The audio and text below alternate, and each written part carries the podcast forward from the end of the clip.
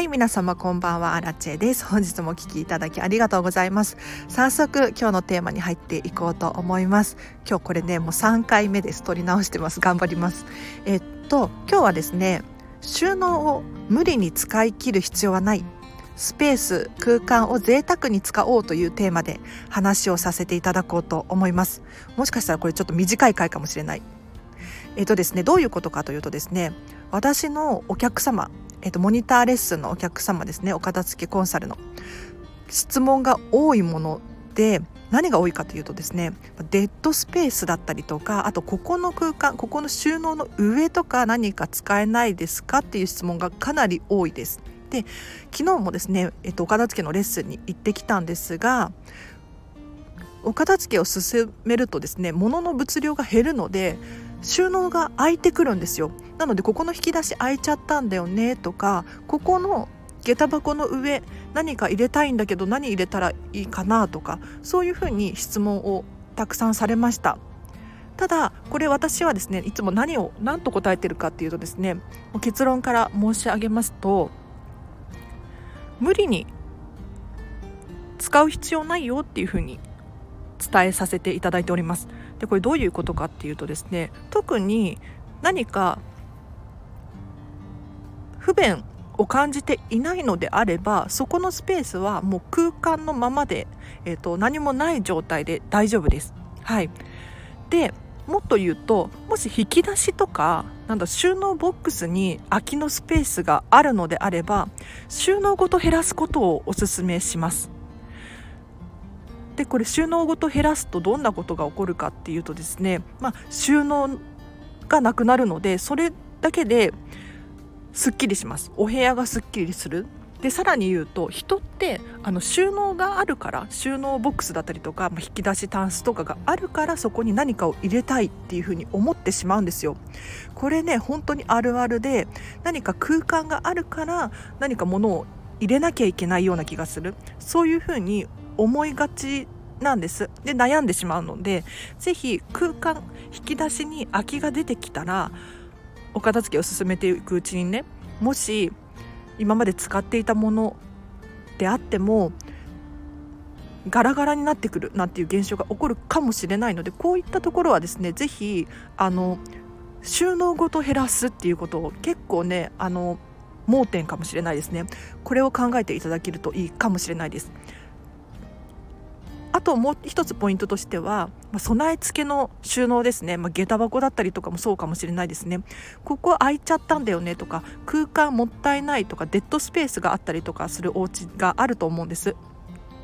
じゃあこういうところはどうしたらいいのか。収納ごと減らすっていうわけにもいかないのにどうしたらいいかっていうとですねこれはもう空間を贅沢にもうゴージャスに使っていただきたいなと思います。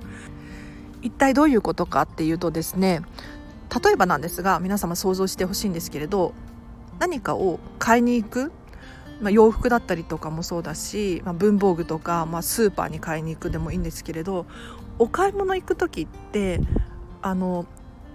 見やすいようになっていて取り出しやすいようになっていて、まあ、戻しやすいようになっていますよね。で一方でお家の収納ってどうですか？結構、えっと、ぎゅうぎゅうに入っていたりしませんか？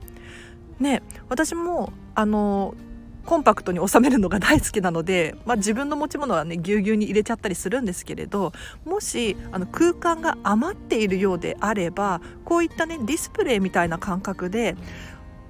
空間を贅沢に使ってあげてほしいなと思います。そうすることによってあのたくさんぎっちり入っている時よりも明らかにね取り出しやすくって戻しやすいっていう現象が起こるんですね。でさらに例えばご家族で暮らしていらっしゃる方だとするとあのパッと見でどこに何があるかっていうのがすごく分かりやすいんですよ。あのぎゅうぎゅうに詰まっていないのでもう一目で名前が見えたりとかラベルが見れたりとかするので本当にねどこにあるんだっけっていう風に思い出さなくてもすぐにパッと取ることができるんですよね。なのでもし空間が余ってるよなんていう方いらっしゃるかもしれないのでそういった方はですねあの無理に片方に寄せるとかするのではなくって空間を贅沢に使っていただいてですねもう1個ずつの置くスペースを広く使ってあげることによってあの取り出しやすくてしまいやすい。でどこに何があるのかも一目でわかるっていう現象が起こるので是非あの何か他に入れるものはないかなっていうふうに考えるのではなくって、まあ、別に無理に入れる必要ないなというか。要するに不便していないのであればそれでいいかなって私は思うので是非あの空間スペースが空いているからといって何も考える必要なくてですね、うん、もったいないとかっていうふうに思う必要もなくってそれはそれで OK だっていうふうにあの理解するこれが非常にねあの盲点かなと思いますので是非参考にしてほしいなと思います。でちなみに皆さんのお家である隙間っていうのかななんかデッドスペースっていうのかな例えばそうだな何だろう冷蔵庫の横とか、うん、何かのタンスの上とかこういったところがね隙間が空いててもったいないなっていうふうに思うかもしれないんですけれどそういうスペースは確かに何か収納したいものがあるのであればそれ専用に収納を買うっていうのも一つの手かもしれないんですけれど特に困っていないのであればただそのスペースが気になってしまうのであればぜひ飾りをしてほしいなと思います。飾りです。えっ、ー、とおしゃれに自分が好きなようにディスプレイするっていうイメージですね。何か絵を貼るだったりとかお花を飾るだったりとか、えーと、なんか旅行に行った時の思い出の品を飾ったりお子様の作品を飾ったりとかですね。ぜひぜひそういうことをしてほしいなと思います。というのも皆様のお家にですね意外とこういうものがあるんですよ、えーと写真だったりとか奥の方にしまっていて忘れていたもの思い出の品系がいっぱいあるんですよね。にもかかわらずうまく使いこなせていない。なのでこういったデッドスペースだったりとか何かうまく利用できていない空間があるのであれば収納のことを考えるのではなくって見て楽しむ飾り付けディスプレイみたいな感じで発想の転換をしていただけるともしかしたら悩みが解消するかもしれないので是非お試しくださいということで今日はですね無理に収納を使い切る必要はないよというテーマで話をさせていただきましたがいかがだったでしょうか？これね昨日のお客様のところで本当に怒っていて、ま、昨日のお客様に限った話じゃなくって実はいろんな方お片付けのレッスンして物の量が減ってくるとスペース空いちゃって何か使えないかなっていうふうにおっしゃる方がいるんですけれど無理に使う必要はないよっていうふうに言いますね。でむしろあの収納だったら収納ボックスごと減らすことを考えるとかなりお部屋がすっきりしますよっていうふうに伝えたりとかします。うん、あとはもう飾りをつける飾り付けをするっていうことをおすすめしております。意外とねこの発想ない人がいてですね例えばあの下駄箱だったりするんですが靴がそんなに持ってないっていう人が多くてただ下駄箱だから靴を入れなきゃいけないっていうふうに思いがちなんですね。そうじゃなくって下駄箱だからといって別に何を入れてもよくって例えばもう自分のお気に入りの飾り付けをしてみるうん、写真だったりとかあとは本棚の代わりにしたりとかもう下駄箱を開けた瞬間にあ可愛いっていう風に思えるようなスペースを作ってみるだったりとかこういった風に活用することって可能なんですよね。うん、空間を空間のままにしておくっていうのは確かにもったいないなって思うんですが皆様多分、うん、あの思い出の品だったりとかお土産でもらったプレゼントだったりとかこういうものを持っていてうまく活用できていないものっていうのがあるんじゃないかと思ってですねそういったものはぜひこういったなんかデッドスペースだったりとかに使っていただくとすごくね心が落ち着くんですよね。でこれどうしてこんな話をしてるのかっていうと過去に実はあのホストの帝王のローランド様いらっしゃるじゃないですか、うん、私大好きなんですけれどあの彼がミニマリストなんですよ、まあ、ご存知の方も多いと思うんですけれど本当に物が少ないんですね。で私結構 YouTube、えっと、ローランドサバの YouTube 見ているんですが空間がめちゃめちゃあるんです。空間が。で彼が何ていうふうにおっしゃってるかっていうとですねもう空間を楽しむ。っていうふうにいつも言っていますね。うん、空間が美しいっていうふうにおっしゃっているんですよ。例えばワイングラスを食器棚にどういうふうに入れてるかっていうともう一つ一つがもうなんていうの綺麗に並んでるんですね。あの重なるように入ってるんじゃなくってももう隙間を開けてもうゴージャスに飾りつけるみたいな感じでワイングラスを収納していたりしているんですよ。であと,、えーと、クローゼット。これもすごいなと思って何がすごいかっていうとローラーのさ、まあ、スーツを1着しか持ってないんですよ。この1着のスーツをかけるためのクローゼットみたいなところがあってこれが本当にすごいおしゃれ。あのやっぱり空間があると私もそうなんですけれど何か入れなきゃというか入れられるなっていうふうに思いがちなんですがそうじゃなくってもうローランド様はもう引き出しもそうですねあの引き出し開けたら物がいっぱいっていうんじゃなくてもう一個ずつがこう綺麗に整頓されていて何て言ったらいいんだろう空間を使って一個ずつがこう際立つように配置されてるんですよ。なのでもう本当に美しいんですよね。ぜひちょっとこれ後でローランド様の YouTube 探しておきますね。確か新居に引っ越した時の回だったかな。はい。これがねなかなか美しくてすごく参考になったのであ空間って別に無理やり使い切る必要ないんだなっていうふうに思えたんですよ。なのでもしあの、まあ、お片付けで困ってる方で収納の空間が空いちゃってっていう方もしかしたら少ないかもしれないんですけれどあのデッドスペースとかってありますよねきっと皆様。うん、なんかあそこの空間もったいないんだよねっていうふうに思ってるところにですね是非飾り付けをする感じで物を収納するっていうのがいいかもしれないのでちょっと後で YouTube のリンク探しておきますので是非チェックしてみてください。ということでと今日の合わせて聞きたいを紹介させていただきますで今日の合わせて聞きたいなんですが過去にですね、まあ、これに合わせて今あるものでときめく生活を送ろうというテーマで話した回があります。ちょっとタイトル違うかもしれない。はい。ちょっとリンク貼っておきます。チェックしてほしいです。というのも先ほどから申し上げている通り意外と自分で今持っているもので満足できるものって存在するんです。ただそれがタンスの奥とか引き出しの裏とかなんて言うんだろう。に押し込められちゃっていて出てこない。出てうまく使いこなせていないっていう現象が起こっていると思うんですよ。例えば写真だったりとかもあの目に見えるように飾っておけばすごくハッピーな気持ちでいられるかもしれないですしあとはいただいたプレゼント例えば食器とかいただくじゃないですか。これを高かったからとかそういった理由で奥の方にしまっていないでしょうか。これをね活用することによって毎日楽しく暮らせるよっていう話を詳しくしている回がありますので是非リンク貼っておきます。チェックしてください。でお知らせが最後にいくつかあります。えっ、ー、とインスタグラムやっております。こちらはですね私がラジオ更新したよっていう情報だったりとかあとお片付けのレッスンのビフォーアフターだったりあとは私の私生活が見れるようになっておりますので気になる方いらっしゃったらぜひぜひチェックしてください。あとノートでブログ書いてます。こちらはですねちょっとツイッター感覚でつぶやいたりしているんですけれど、えー、と写真を載せたりとかもしていますね。えっ、と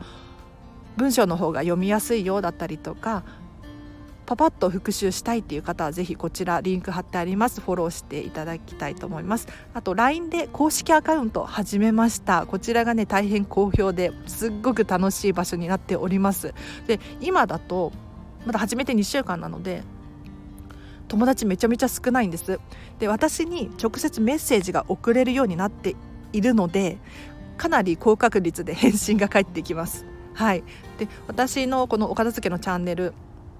に対するご意見ご感想、まあ、伝えたいメッセージがあるっていう方はぜひ送ってください。もう全て確実に読んでおります。で私から毎日メッセージを送っております。でこれどんなメッセージかっていうとですね、まあ、お片付けに関係することだったりとか私今日はこれをやりますこの本を読みますっていうことだったりとか一見お片付けに関係ないことを喋ったりもしているんですがこれがね毎日届くことによって荒地さんから LINE 来たっていう風に意識するんですよね。そうするとお片付けのモチベーションにつながったりとか今日の一日のやる気につながったりするんじゃないかなって思ってやらせていただいておりますのでぜひぜひお友達申請してください。で結構温かいメッセージが届いていてですねもう本当に嬉しい限りです。結構何人かの方とねやり取りさせていただいてるんですがもう本当にあこの場所作ってよかったなって思っております。うん本当に温かい場所で我こそは心が温かいっていう方はぜひ友達申請してください。あと最後にですねえっとクラウドファンディングを申請中です。はい。でちょっと審査が通らなくってはえっと戻ってきちゃったんですけれど私もうちょっと粘るので、えっと、再再申請しようと思ってます。でこれどういうことかっていうとですねお片付けのクラウドファンディングをしたいんですね。でこれどういうものかっていうと、まあ、私のお片付けの相談会1時間っていうリターンだったりとかあとは私のお片付けのレッスン実際に行いますっていうレッスンのリターンだったりとかこれがめちゃめちゃお得な価格でねやりたいなと思って。というのもあのコロナの影響で私自身が結構収入がガクッと減ってですね大変なんですよ。で私には今お片付けしかないと思ってお片付けでお片付けをすることによって、まあ、支援になるかな支援させてさせてもらう？支援していただきたいなって思ってでさらに皆様もこのコロナによってねあの心がグラグラだったりとか、えーと、私よりも大変な場になってる大変な状況になってる方って多いと思うんです。そういった方たちの支援にもなると思ってお互いがすごくハッピーになれるなって思ったのでやっぱりクラウドファンディングやりたいなって思っているんですよね。でこれ何が引っかかったかっていうとまずこんまりさんの名前を出していいのかっていうこととこんまりさんの写真を使っていいのかっていうことともうそもそもこの会社に許可取ってますかっていうことだったりとかあとはえーと、この片付けコンサルの相場っていくらなんですかとかちゃんとリターン出せリターン返せますかとかもういろいろなんですが一番の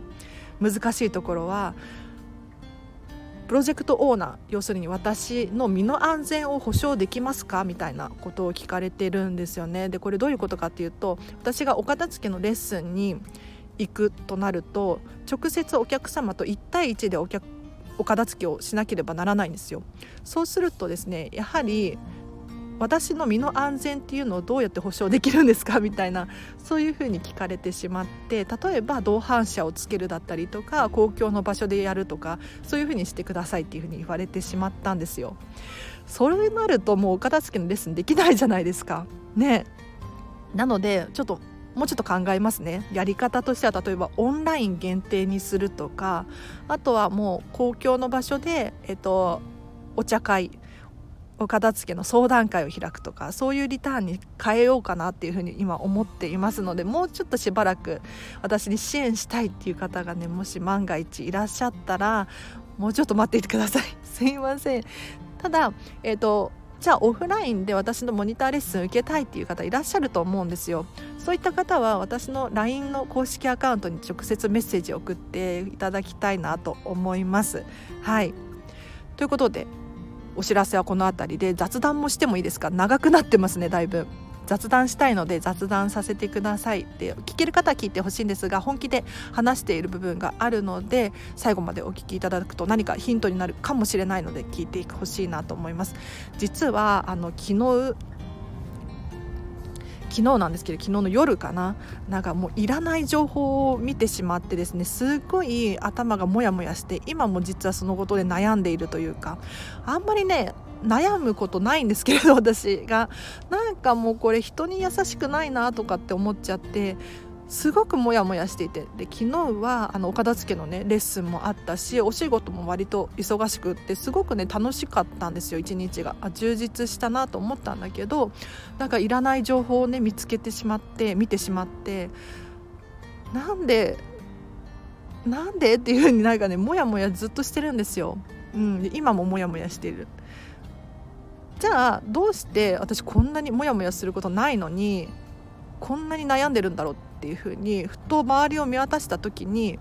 あもしかしたら私自身の片付けが終わってないからかもしれないっていうふうに思ったんですよね。でこれどういうことかっていうと